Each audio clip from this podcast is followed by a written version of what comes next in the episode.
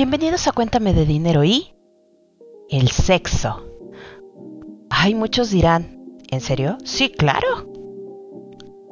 Sexo, guácala, qué rico. Al final de cuentas somos seres humanos, somos sociables, nos encanta comunicarnos, compartir, conocer gente.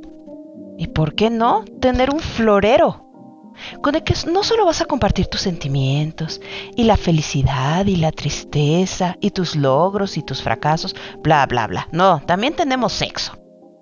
Y el sexo es una situación también financiera. No solo es una cuestión de salud. Hay que comprender cuánto te cuesta. Hay que comprender que hay que invertirle. Le inviertes desde tu imagen personal hay que verse guau, deslumbrante, deseable.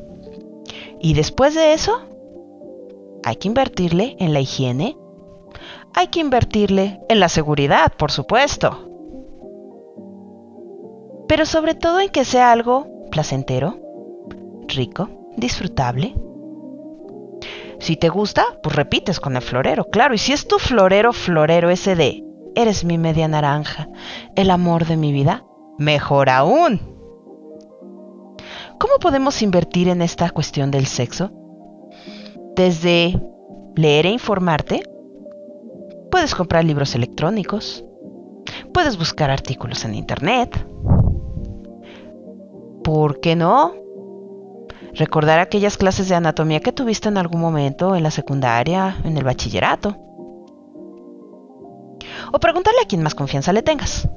Ahora que de eso de preguntar y que la respuesta sea la que tú buscas, no respondo.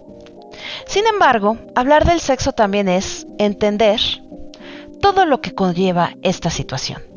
Desde conocer tu cuerpo, es una inversión en tiempo, hasta conocer el de la otra persona. Tu florero y tú tienen necesidades, gustos, deseos. Todo quieren saber el uno del otro.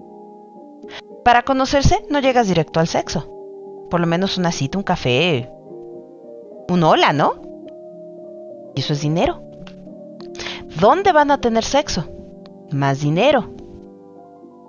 ¿Pero vale la pena? Yo digo que sí, y bastante. Recuerda que relacionarte ya en la intimidad es una cuestión de salud, de sentimientos y financiera. No olvides seguirnos en Facebook e Instagram. Cuéntame de dinero y transformando ideas.